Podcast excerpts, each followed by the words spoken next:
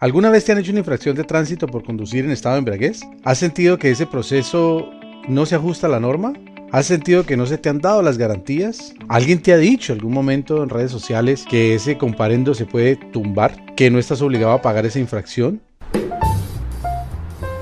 Insofacto con Álvaro Herrera. Insofacto. Programa de opinión frente a las tendencias más importantes con la gente más importante. Ustedes. Insofacto con Álvaro Herrera. Hoy contamos con dos invitados muy especiales, el doctor Fernelli Castañeda y el doctor Ramiro Alonso Fontal, dos eruditos conocedores del derecho administrativo, del derecho penal y en temas de tránsito que nos van a dilucidar precisamente las plenas garantías que deben tener los conductores, los infractores y la comunidad en general. Y además, cuáles son los procedimientos claros para que las autoridades respeten esas garantías, respeten los derechos de los infractores en los procesos tanto administrativos como penales. Un saludo muy especial, doctor Fernelli y doctor Ramiro. Muy buen día. Sí, Álvaro, gracias. Y el doctor Fernelli, haciendo una introducción a la realidad de la conducción en estado de embriaguez, decimos nosotros que no solamente eh, hay, hay, quebrantamiento a ese principio de legítima confianza que, que, nos ilustra o nos informa a los demás actores de la vía, ya sean conductores, peatones, que tenemos la mala fortuna de resultar involucrados en un evento de tránsito por una por algo que define el, ordenamiento como una falta grave, principio de la legítima confianza, nos indicaría que nosotros deberíamos de confiar en nuestro congénere y eso es lo que ocurre. El, conductor, además de imprudente, eh, resulta poco responsable con la normatividad que, que a él lo arropa, precisamente porque el conductor es una persona que tiene una carga de conocimiento, obediencia, respeto y cuidado por normas, autoridades y señales de tránsito.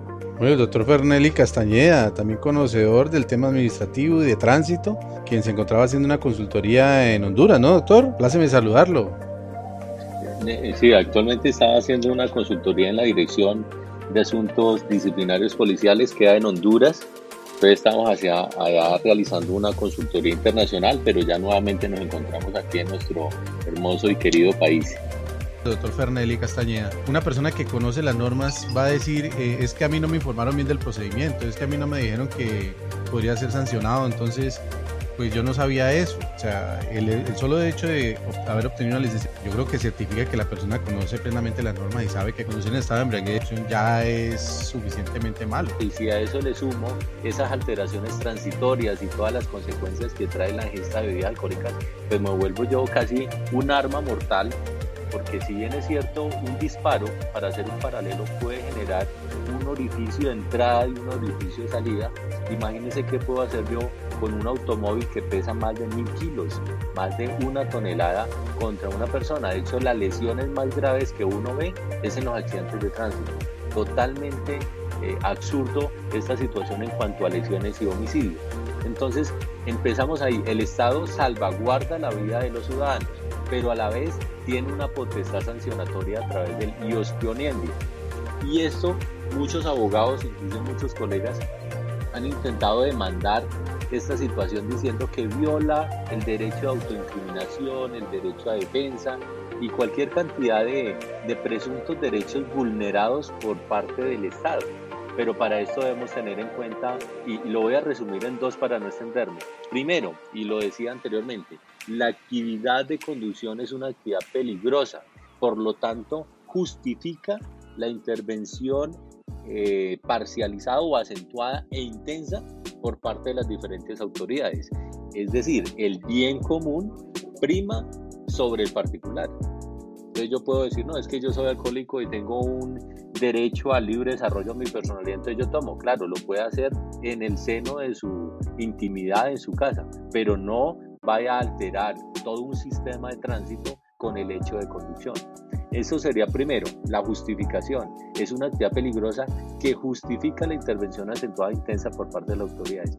Y otra situación es que todo ciudadano, y hablo de todo ciudadano colombiano, tiene unas relaciones especiales de sujeción, que si bien es cierto es una característica del derecho disciplinario, no es menos cierto que cuando analizamos el artículo sexto de la constitución política comienza diciendo que todos los colombianos, todos los ciudadanos son responsables por, infringir la constitución y la ley. ¿Eso qué quiere decir? Hay una relación especial de sujeción en forma general entre el conductor y el Estado, o más concretamente entre las autoridades de tránsito. Esto le permite al mismo Estado la imposición de una obligación y de un deber a ese ciudadano. Entonces no es nada más ni nada menos que es el cumplimiento de un deber, la no conducción de vehículos bajo el influjo de bebidas alcohólicas. Entonces es importante hacer esta claridad porque a veces uno observa mucho abogado tratando de, confundir, y ahí sí aplica ese confunde y reinerás, eh, confundir a las autoridades de tránsito alegando una serie de principios y derechos que en este caso ya han sido plenamente abordados por la Corte Constitucional y me permito citar no solamente la sentencia C633 del 2014, que es la que nos habla de plenas garantías, sino también en una sentencia que es posterior, inclusive es tres meses posterior a esta C633, que es la sentencia 961 de diciembre del 2014.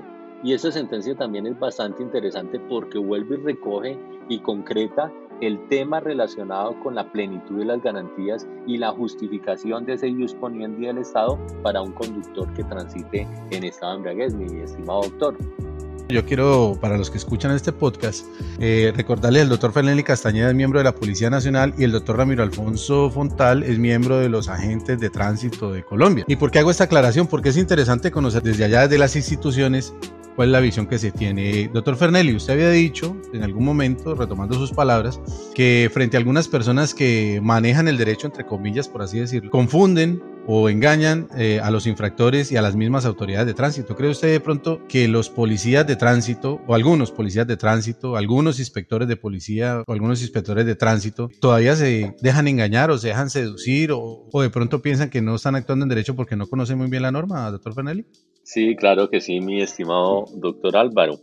Eh, en el entendido de que hay personas que tienen una capacidad de disuasión, una capacidad de convencimiento bastante grande. Eso sumado a que, y duele admitirlo en una sociedad como Colombia, no somos los más estudiosos del derecho, los más estudiosos de la norma. Aunque el artículo 55 del Código Nacional de Tránsito exija que toda persona que hace parte dentro del tránsito debe conocer y respetar las normas del tránsito, entre otras cosas que exige. Esto no es tan así. Entonces, eh, estamos en una cultura o en una sociedad donde eh, la persona piensa que conducir es simplemente eh, echar el vehículo, como dice coloquialmente, hacia adelante y hacia atrás. De hecho, admiramos a los señores que conducen tractocamiones, mal llamadas tractomulas, por su capacidad para dar reversa. Pero si usted les hace una pregunta básica de tránsito, pues mm, ahí ya deja en duda muchas cosas. En la práctica somos expertos, pero a la vez en el conocimiento de las normas que vamos a exigir su cumplimiento, estamos o adolecemos bastante de ese tema. Entonces, esto es en la base.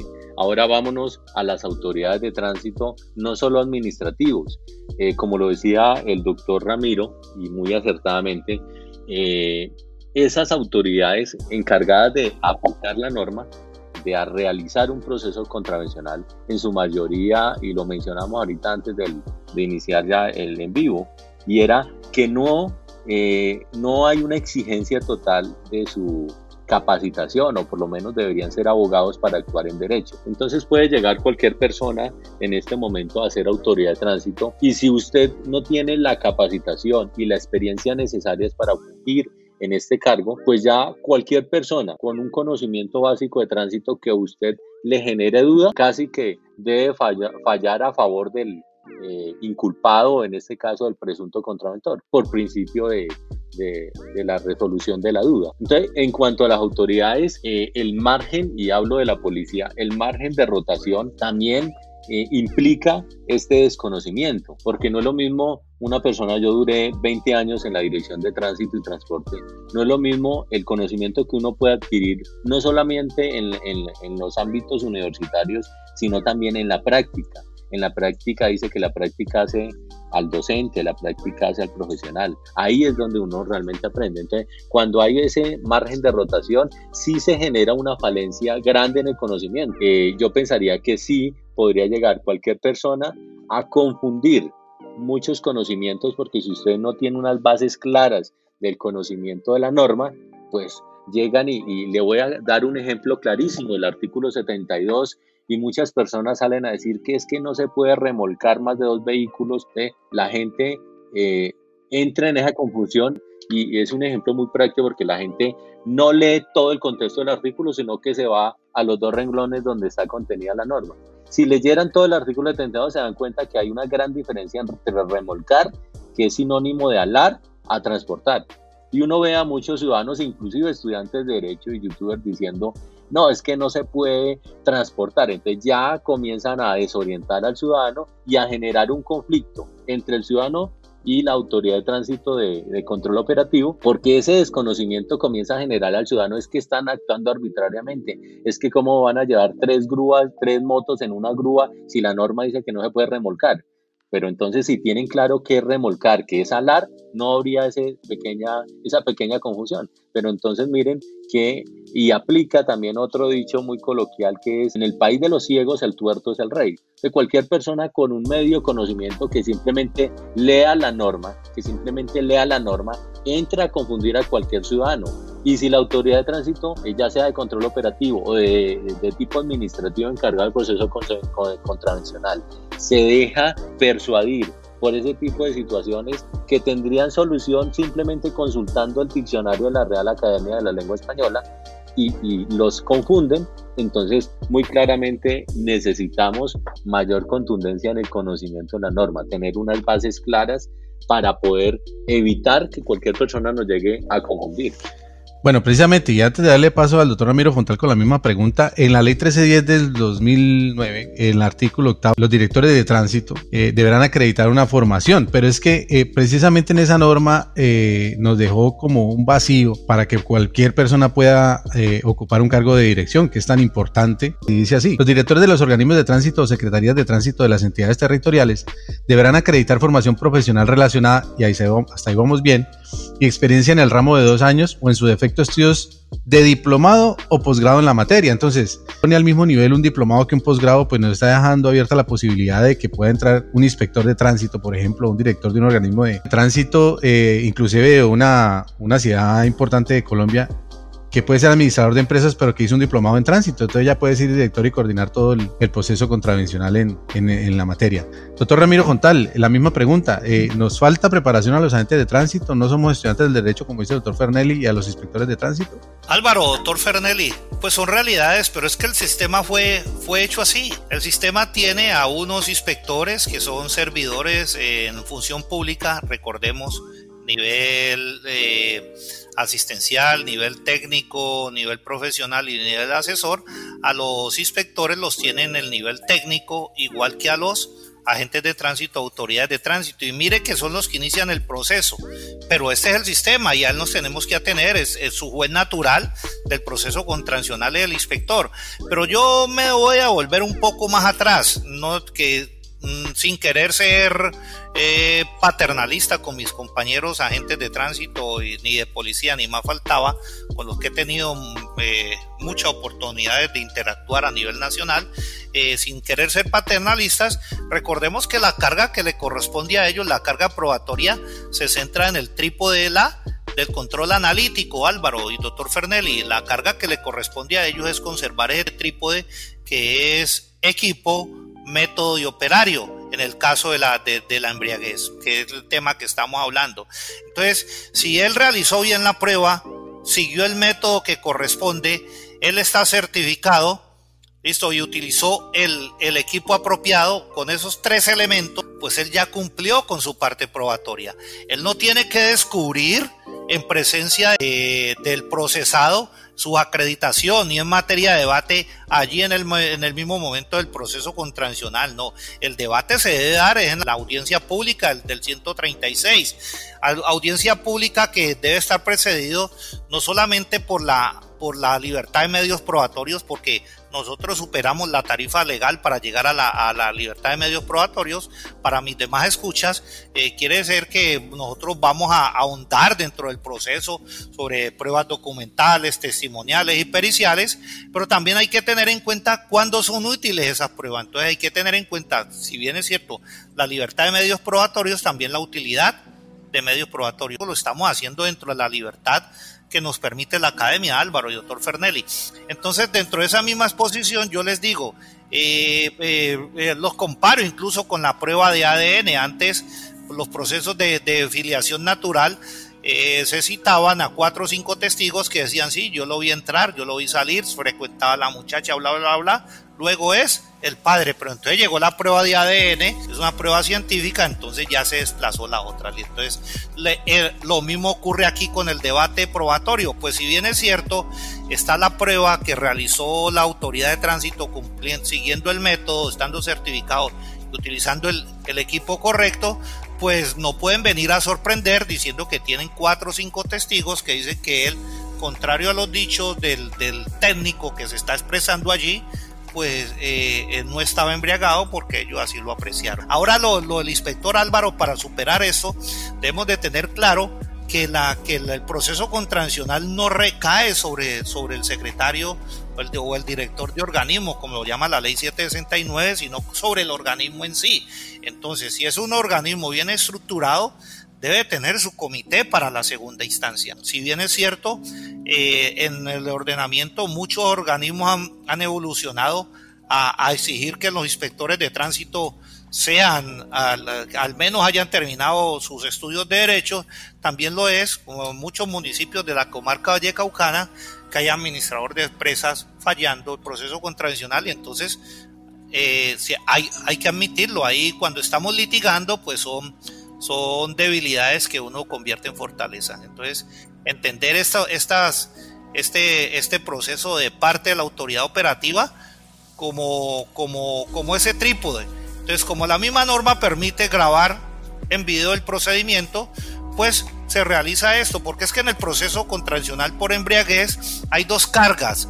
Hay, hay la carga de mostrar la embriaguez, pero también subsiste cuando la persona se resiste, se resiste a hacerlo, y esto va a hablar el doctor Fernelli, estas plenas garantías, cuando el conductor se resiste a hacerlo, pues acá lo que nos corresponde es demostrar la renuencia, y la renuencia se, con, las, con las pruebas eh, eh, que se realizan y que la persona no sigue las indicaciones de la autoridad el video, entonces va a ser un complemento de esa de esa renuencia y la inactividad o la actitud eh, poco permisiva por parte del procesado, que lo que busca es quebrantar, quebrantar ese mismo procedimiento, como lo decía el doctor Fernelli, eh, cuando es consciente, él es consciente de que está realizando una actividad bien peligrosa. Pues extraños serán entonces los abogados, eh, las defensas técnicas, en la confección del, del, proceso contravencional como tal en su etapa probada, en, su etapa de consolidación de la prueba, porque es que el debate es ya en la audiencia del 136, no sé si fuimos demasiado extensos, pero pues la intención es que sigamos interactuando. Entonces, en esa misma norma, eh, la resolución 1844 del 2015, que dice cuál es el paso a paso para la prueba de embregues, se habla de plenas garantías. Dejémosle claro a la gente, doctor Fernelli, qué son plenas garantías en este procedimiento en particular y luego vamos dilucidando cuándo existen y cuándo no en un proceso. Mire, cuando hablamos de plenas garantías, eh, lo primero que debemos tener en cuenta es que el Estado, digamos que es el aparato macro, el aparato grande, encargado de restringir y sancionar en este caso. Es decir, se debe también garantizar que el ciudadano no sea eh, totalmente tratado en un, en un proceso en indefensión ni con violación a sus derechos. Entonces, el Estado colombiano dice o estipula a través de su legislador que se puede realizar eh, cierto procedimiento si se cumple con las plenas garantías. Esto está inclusive desde, esto no, no es nuevo, no es eh, solo con la expedición de la ley 1696, en el 2013, sino que anteriormente existía la ley 1548 e igualmente en el artículo primero, por el parágrafo 3, estipulaba lo relacionado a la realización o a la materialización de esas plenas garantías. Entonces, más o menos se mencionaba que el conductor del vehículo, que pese a ser requerido, pese a ser requerido por la autoridad o por las autoridades de control operativo de tránsito, con plenitud de garantías, y no accediera a la prueba de embriaguez, pues eh, si, no se, si se negare a esa prueba de embriaguez, entonces se le aplicaría una multa y una sanción pertinente. Entonces, eh, es importante denotar que la plenitud de garantía simplemente es la garantización que hace el Estado colombiano de la preservación de todos sus derechos como presunto contraventor. En el entendido que, inclusive, para hacerlo a manera de símil, el peor delincuente de Colombia, el que haya cometido el, delito más atroz, tiene unos derechos y tiene un derecho eh, al debido proceso, al derecho de defensa y a la que se le preserven ciertos derechos fundamentales, derechos procesales que, y derechos judiciales. Entonces, el presunto contraventor no es la excepción. Así vaya en un estado, así haya causado un accidente con lesiones y homicidio, él está, eh, el Estado colombiano le está garantizando esa plenitud de garantías. Y la plenitud de garantías no es otra cosa que una serie de requisitos que debe acatar, no voluntariamente o a libre albedrío la autoridad de tránsito, sino en forma obligatoria. Es una imposición, es algo imperativo que toda autoridad de tránsito debe garantizar, a favor obviamente del presunto contraventor. Entonces, si bien es cierto, el Estado a través de ese eh, derecho administrativo sancionatorio lo va a ejecutar sancionatoriamente, pues también debe preservar y debe generar en que la autoridad que va a realizar el procedimiento le garantice, le respete todos sus derechos, como le decía, constitucionales y procesales. Entonces, más adelante, cuando veamos cuáles son esas plenas garantías, vamos a decir, ah, claro, esto es lo que debe realizar el, el policía o la autoridad de tránsito, el agente de tránsito del organismo municipal o distrital, para que ese ciudadano se le preserven esos derechos que vienen inclusive de, no de nuestra constitución, vienen desde por allá de diciembre del 1948 con la Declaración Universal de los Derechos Humanos y posteriormente en el 1967 con nuestra ratificación de, que hace la OEA en, Colombia con eh, esa expedición de los derechos humanos, pero desde el ámbito internacional no es algo ni siquiera que está contenido en nuestra constitución política en el artículo 29, sino también en, en instrumentos internacionales que se deben respetar. Entonces esas garantías simplemente un compendio de derechos, por decirlo así, que debe garantizar el Estado a través de sus diferentes autoridades para respetarle el derecho que tiene todo ciudadano, llámese delincuente eh, inmerso en un delito o presunto contraventor inmerso en una presunta transgresión al Código Nacional de Tránsito. Me dejó eh, pensando un comentario que hizo alguna persona y dijo, bueno, le van a poner tantas trabas a la ley que definitivamente conducir en estado de embriaguez pues va a ser muy normal, porque tiene la autoridad tantas trabas para poder llegar a sancionar que pues la persona va a sentir que, que puede conducir en estado de embriaguez y que no pasa nada. Claro, esta es la sensación a veces que se va dando pero para eso, y yo sí exhorto a todas las autoridades de tránsito para que cumplan la ley. O sea, yo no estoy de acuerdo en muchas campañas que se hacen que como que el mensaje que están dando es incumplan la norma que aquí tenemos como hacerle trampa a la ley. Entonces, no, pero sí estoy muy de acuerdo que las autoridades deben ser garantes en la preservación de derechos y garantías procesales. Ese respeto al debido proceso es necesario es que hoy estamos como autoridades, pero mañana podemos estar como presuntos contraventores. Entonces, esos derechos deben ser protegidos a tal magnitud porque es que son derechos, como usted lo acaba de decir, inalienables, universales, imprescriptibles. Entonces, esos derechos van inherentes al ser humano, pero el procedimiento debe estar ajustado a derecho. Entonces, la información que se está dando mal es que, si bien es cierto, algunos procedimientos de pronto que se han realizado en forma irregular han tenido éxito a favor del presunto contraventor, esto no puede ser el factor común, esto no puede ser el factor denominador. De hecho, veía que hay una publicación es que tres eh, casos ganados. Dios mío, ¿cuántos comparendos? Más de un millón de comparendos y entonces se ufanan que porque ganaron tres comparendos. Y es vendiéndole la idea al ciudadano que estamos ganando. Sí, pero tres versus cuántos millones de comparendos a nivel nacional. Entonces, eh, lo que quiero decir con esto es que el ciudadano debe ser, primero, consciente de que tiene unos deberes y unas obligaciones, porque es que a veces solo somos conscientes de que eh, nos exigen unos derechos, nos deben proteger unos derechos, pero se nos olvida ese artículo 95 de la Constitución Política que nos habla de que debemos enaltecer esa, esa calidad de colombiano y cumplir los deberes y obligaciones y eso en consonancia con el artículo cuarto de la misma constitución, que es respetar y acatar las autoridades. Y eso es lo que a veces invita a esta serie de, publicaciones en Internet o debates en Internet, es como si se le estuviera vendiendo la idea al ciudadano de que incumpla la norma. Eh, enfréntesele al policía, enfréntesele a la autoridad de tránsito. Y no en vano, estamos viendo cómo el ciudadano ahorita comienza un irrespeto no solo verbal, sino físico ante las diferentes autoridades legalmente constituidas. no podemos permitir esto. No podemos ser irresponsables con lo que estamos diciendo, con, con el mensaje que estamos enviando. Porque si le decimos, mire, tengo como eh, realizar el procedimiento administrativo para tumbar, como dicen coloquialmente, un comparendo, pues le están diciendo al señor, consuma que yo después lo voy a defender vaya, eh, ponga en riesgo a los demás usuarios o actores del tránsito, que yo lo voy a defender. Y esto no puede ser el mensaje. Esto no puede ser la idea del derecho en estricto sentido.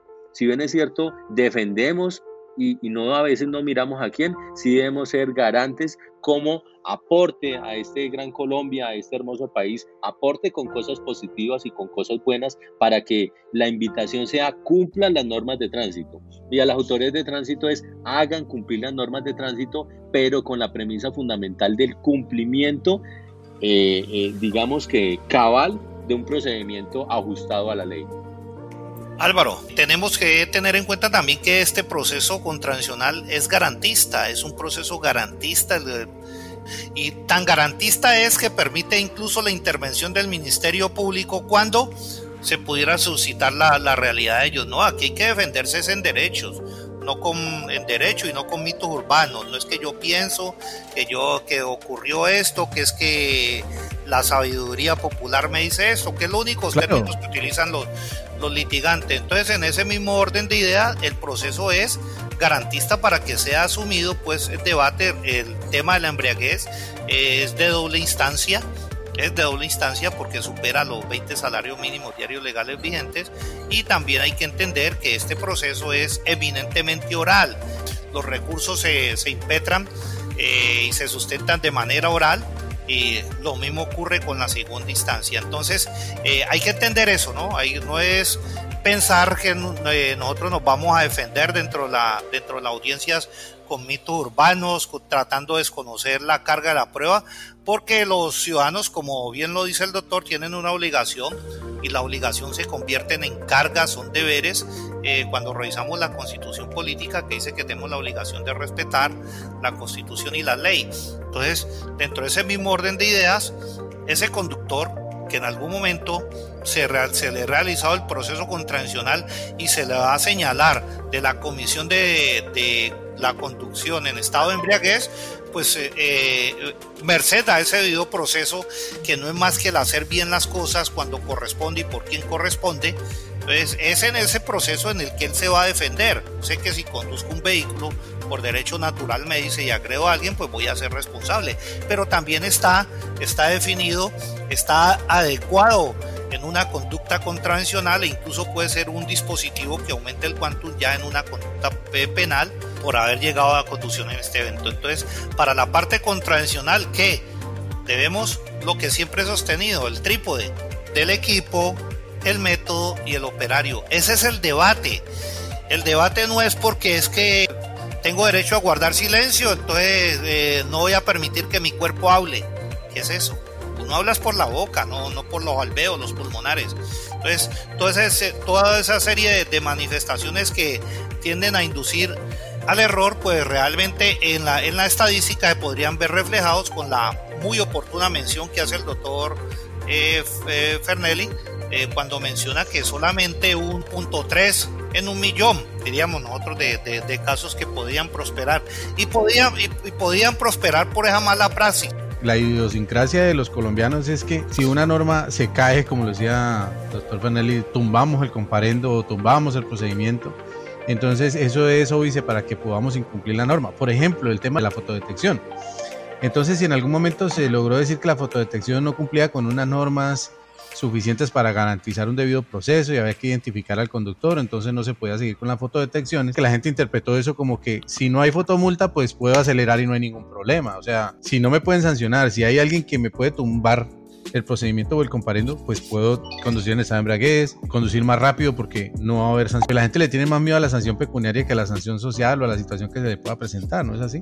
Álvaro, eh, en mención al, tema, pues eh, con el paréntesis que abre, sobre la fotodetección, yo diría que, la, que el Consejo de Estado fue preciso eh, respecto a, las implicaciones del incumplimiento de normas cuando son detectadas por medios técnicos o tecnológicos. Entonces, ellos se centran en, una realidad, no es el desconocimiento del proceso contravencional como tal, de la, porque precisamente eh, sigue permaneciendo en el ordenamiento el artículo séptimo del artículo 129 sobre aquellas infracciones en las que no se puedan detectar pues directamente el conductor cómo se realizarían. Aquí lo que la Corte hace es un llamado a esa carga demostrativa, a esa carga probatoria porque pues tenemos en cuenta que son, son implicaciones de alto grado y además la Corte ha entendido que estos procedimientos de una vez, de una u otra manera, eh, están presionados por, por contratos,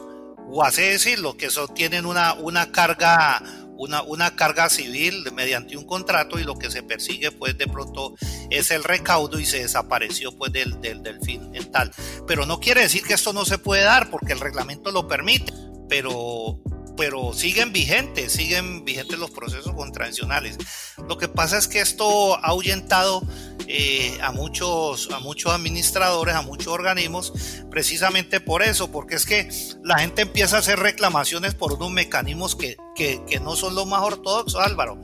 Por decir algo, si el proceso contravencional es de un debate probatorio en una audiencia como la del 136, eh, eh, son extraños los escritos, los derechos de petición, pues claro, porque es que al derecho de petición nosotros eh, eh, acudimos con la libertad de expresión y, con el, y por el acceso a información, pero eso no hace parte del proceso contraccional. Entonces muchos municipios se han saturado de derechos de petición, de escritos y demás, y han tratado después de, incorporarlo al proceso contravencional cuando el proceso contravencional es extraño, como te lo mencionaba. el debate contravencional se debe dar es en, eh, la audiencia que señala el artículo 136 de la ley 769.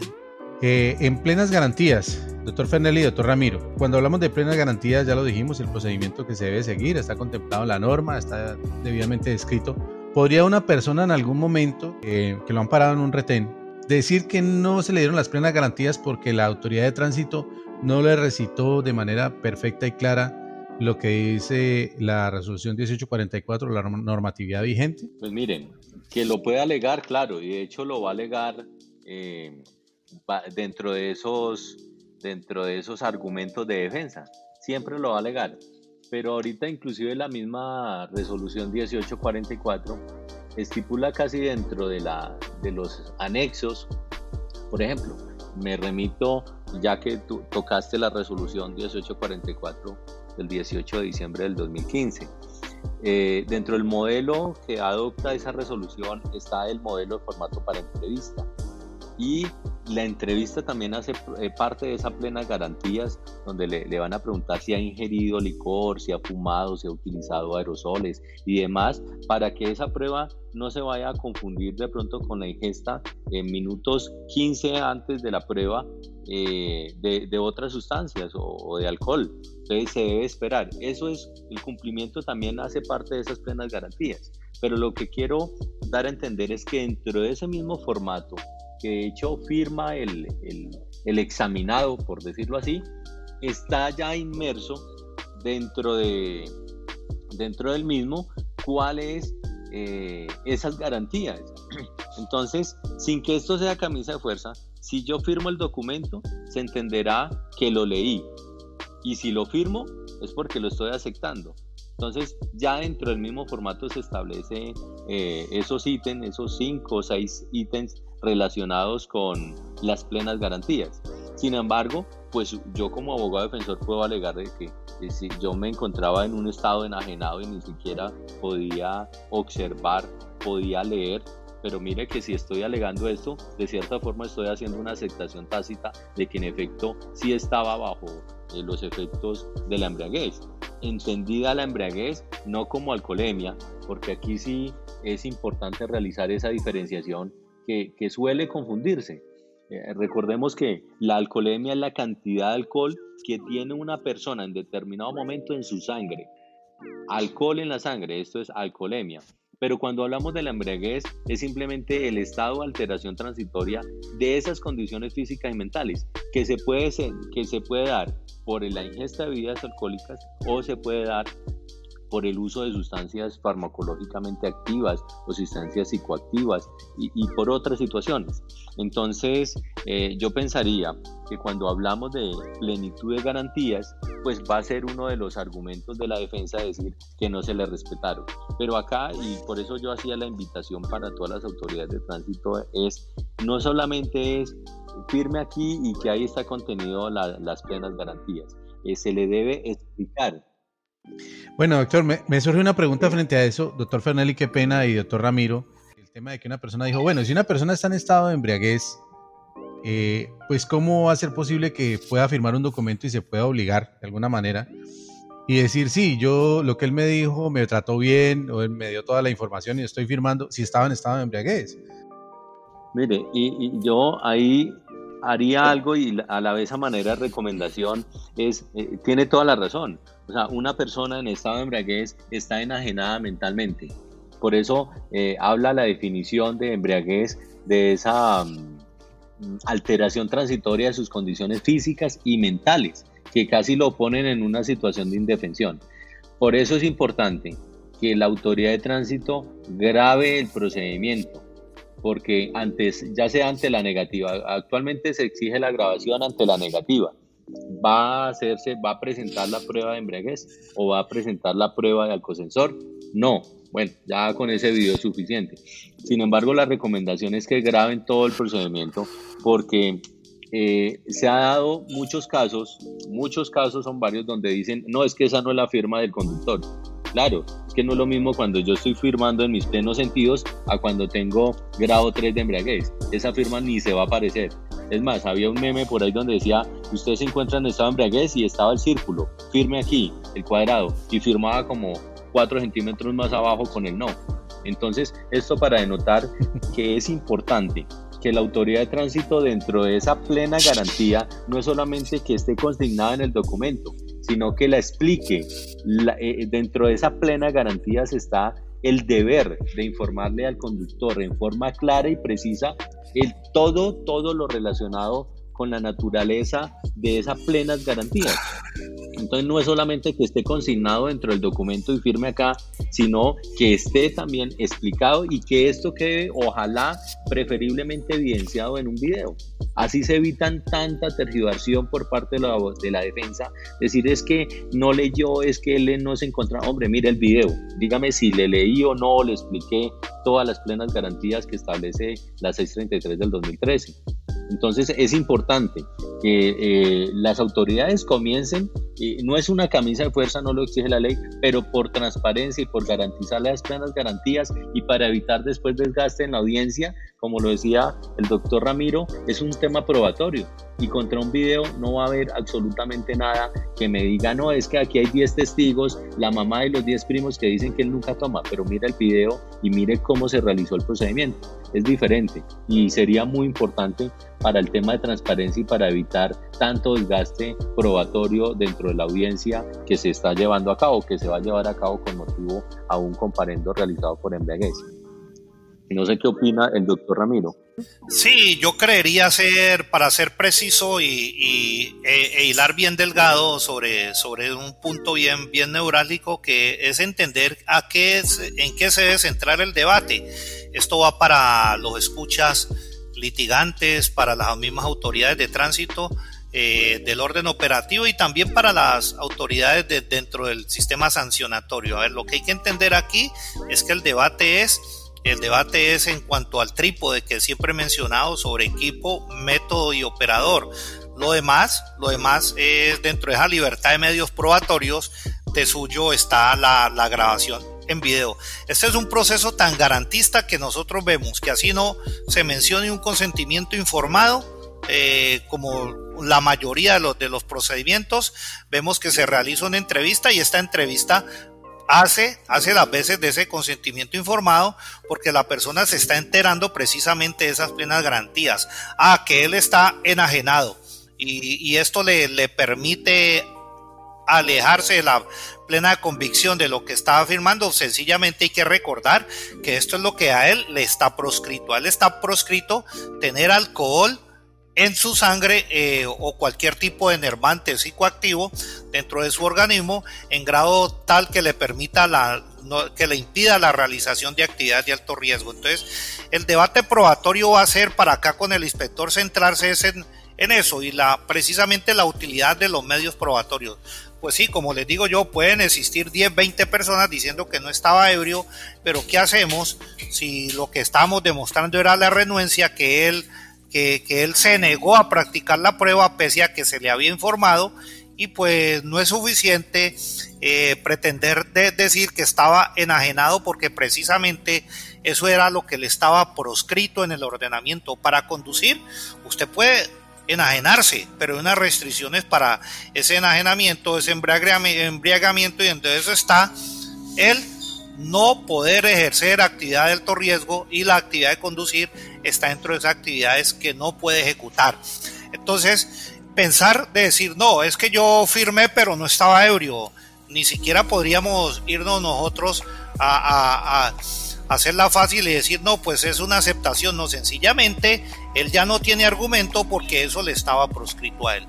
Lo que tratamos de demostrar acá es que la negativa de él fue porque precisamente precisamente estaba embriagado y él ya sabía que su resultado no le iba a ser favorable. Entonces, a partir de ese criterio, podríamos empezar en la motivación, que eso fue lo que lo impulsó a él a resistirse a la, a la prueba, a la, a la, toma de la prueba, que entre otras cosas es una carga, es una obligación que él debía cumplir. Entonces, esa renuencia se ve ambientada precisamente con esos factores. Entonces, ¿qué discutimos aquí en el debate probatorio? Sí, señor, él, él puede exponer todo, porque recuerden que, el, que el inspector solicita la práctica de, pruebas conducentes y, y, la defensa la que estime conveniente. Él va a practicar pruebas, pero algunas de esas pruebas serán inútiles porque no tienen cabida, o sea, no van a ser ni proporcionales, ni oportunas, ni tendrán nada que ver con la materia. Eh, entonces el hecho de que una persona diga a mí no me informaron del procedimiento que seguía, no necesariamente tiene que ir soportado sobre un video, es decir, no puede el inspector solicitarle a la autoridad de tránsito operativa un video donde demuestre que le informó, sino que sencillamente es tácito que le tuvo que haber informado por las garantías que se desarrollaron dentro del proceso. Hubiera sido más preciso que se realizara el video porque como acertadamente lo dice el doctor Fernelli, una imagen vale más que mil palabras. Vamos a ver a la persona ahí pues en su comportamiento desde el momento en que se le está informando en la, en la entrevista y que él prácticamente se niega y desconoce el procedimiento y no quiere hacer, entonces él se atiene dentro de esa sujeción que tiene ante las autoridades operativas él, él se abstiene realizar la prueba, entonces eso va a ser evidenciable. Pero no quiere decir que es la única forma de mostrarlo en el proceso contravencional. En el proceso contravencional, recordemos, dentro de esa libertad de medios probatorios, ¿qué tal que no se tenga una cámara en ese momento?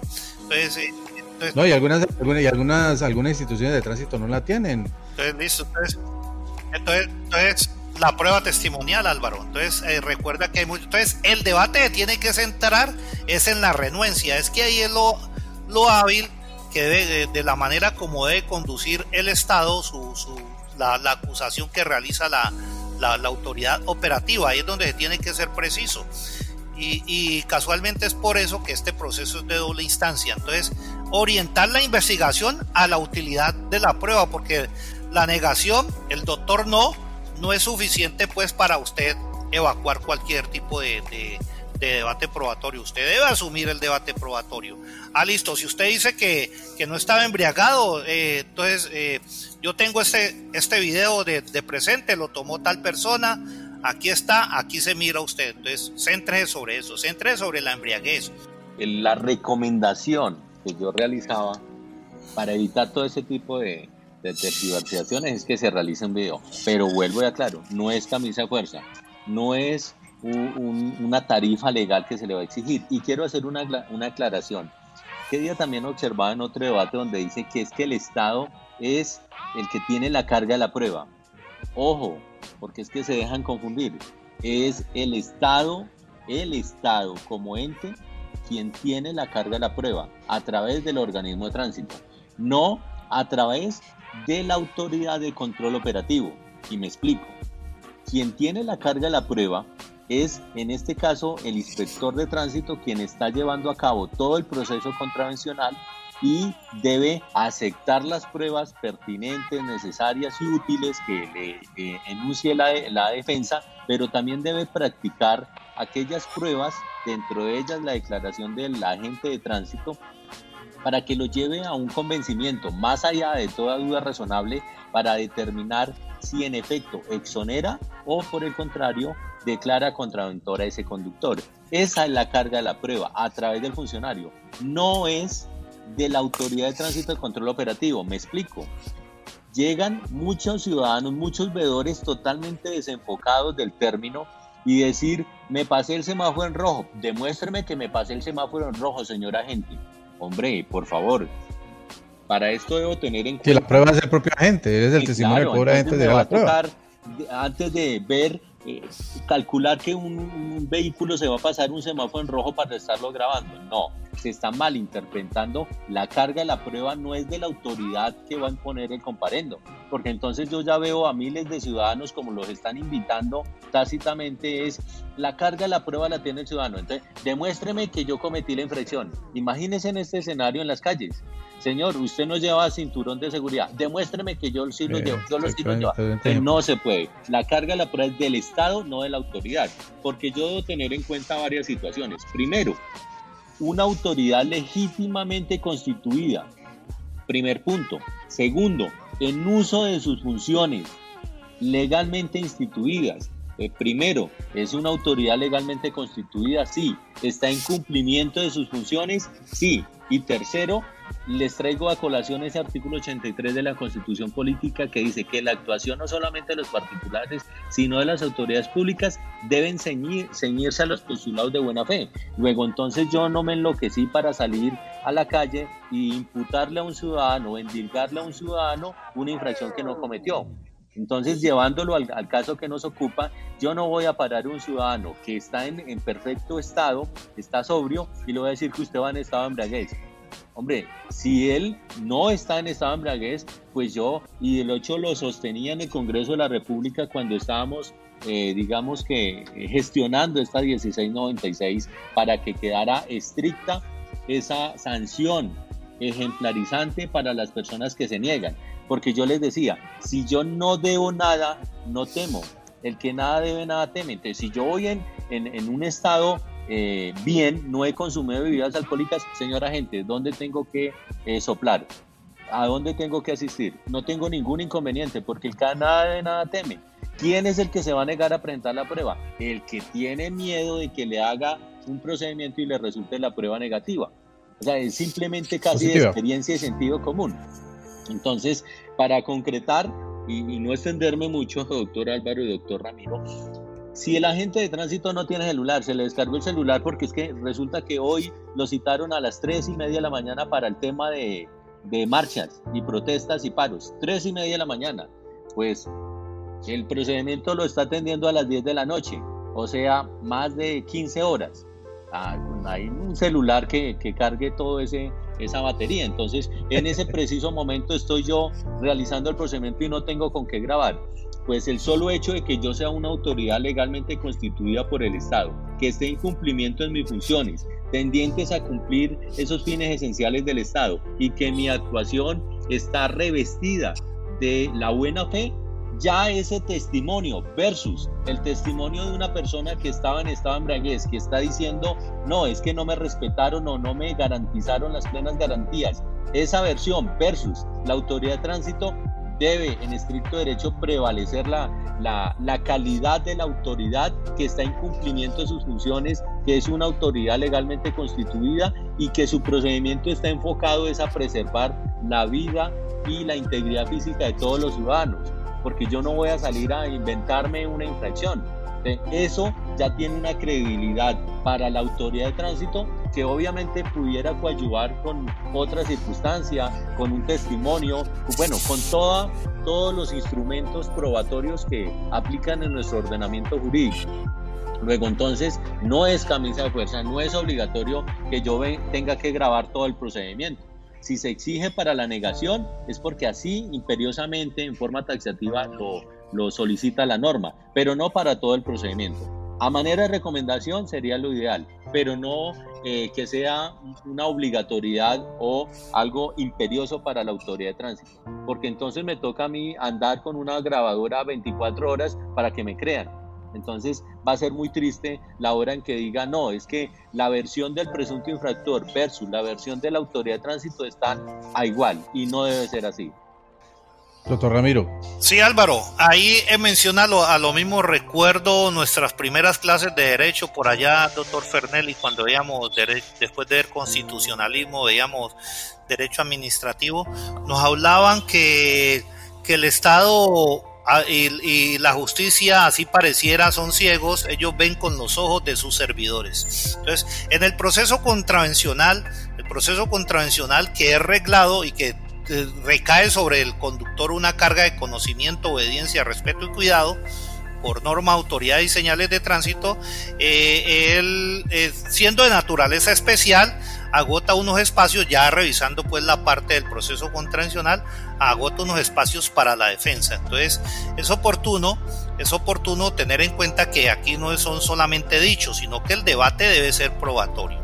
Si yo estoy diciendo que no tengo una, una grabación que debería ser lo ideal, porque entre otras cosas, cuando nosotros vemos la, la, mención que hace sobre las grabaciones, se dice que se deben hacer las que, que, que, el gobierno nacional implementará, es el gobierno nacional, no el gobierno territorial.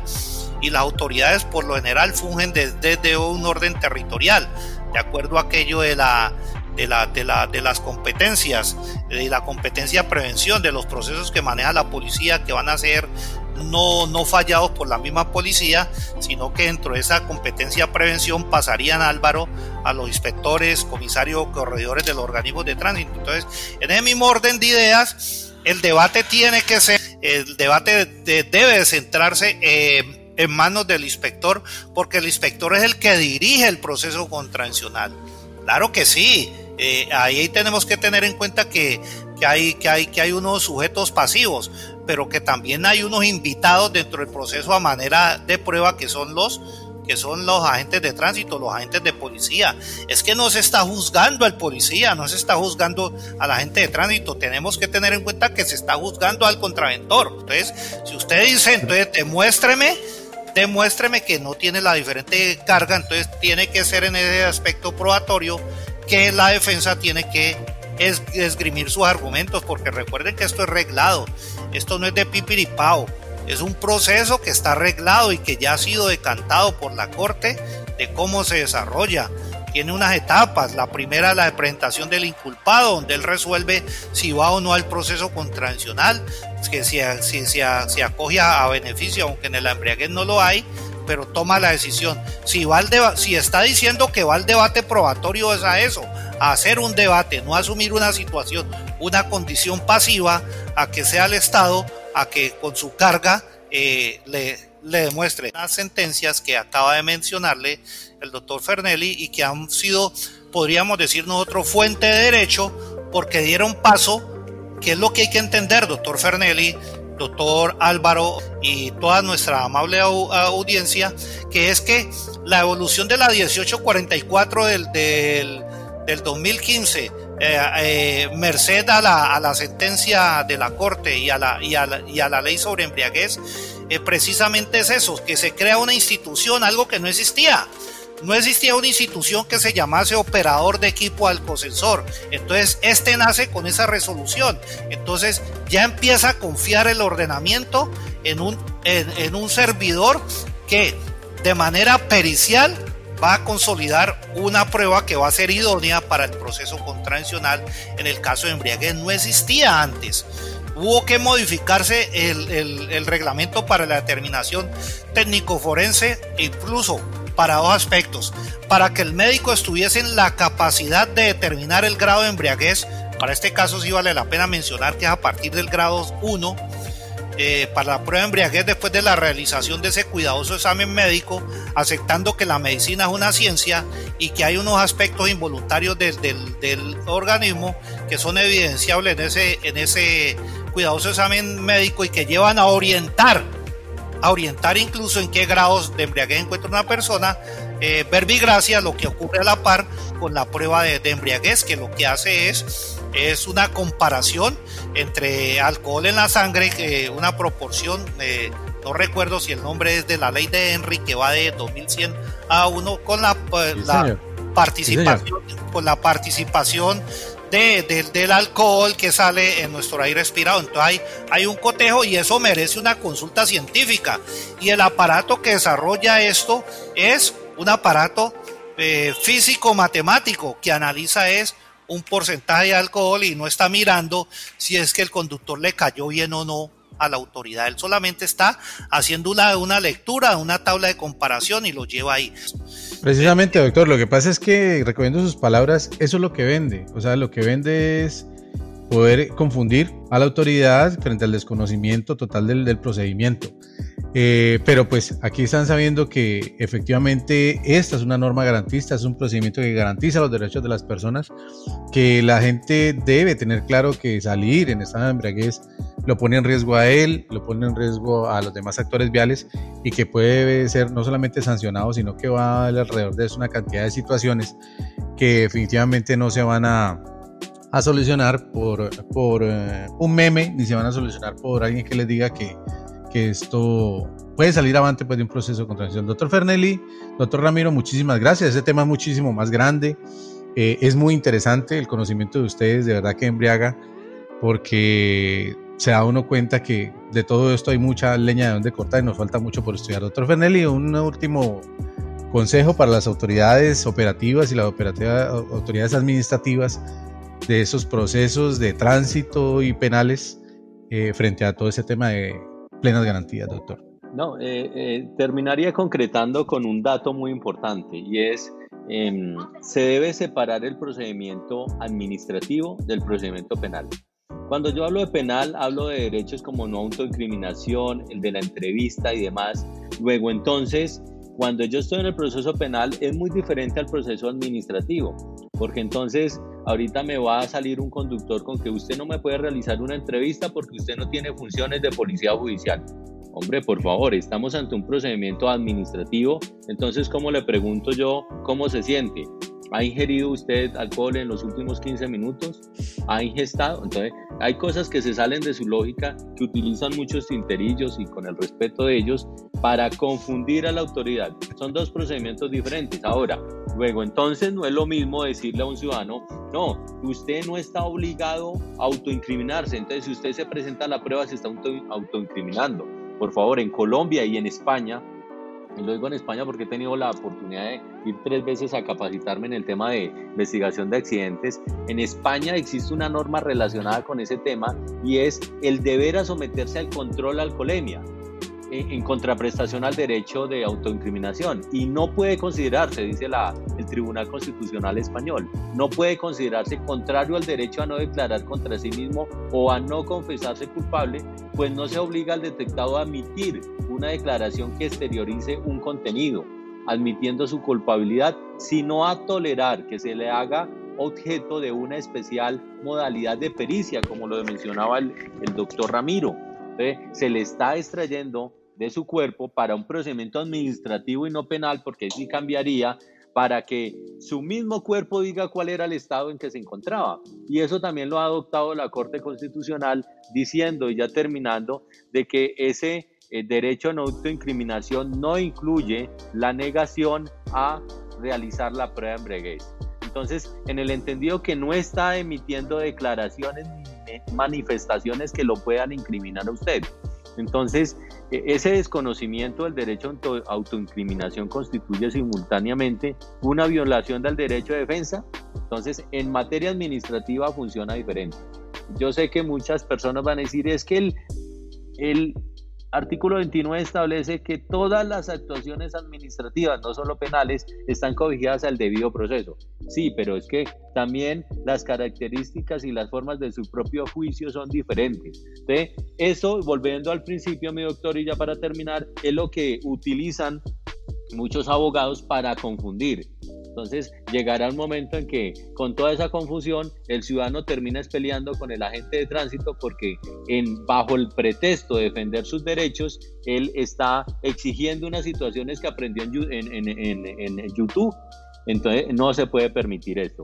Él debe acatar las autoridades y las recomendaciones de todas las autoridades. Ahora bien, si se presentó una irregularidad, si se presentó un abuso de autoridad, no es en el lugar de oponerse por vías de hecho, sino por vías de derecho asistiendo a impugnar ese comparendo o inclusive asistiendo a la Procuraduría y poniendo las respectivas denuncias disciplinarias y o penales a que haya lugar. No es en el momento de eh, ejercer el derecho en el lugar del hecho donde digo, muéstreme cuántos testigos usted tiene que me pase el semáforo en rojo. No, esto es absurdo y es totalmente descabellado.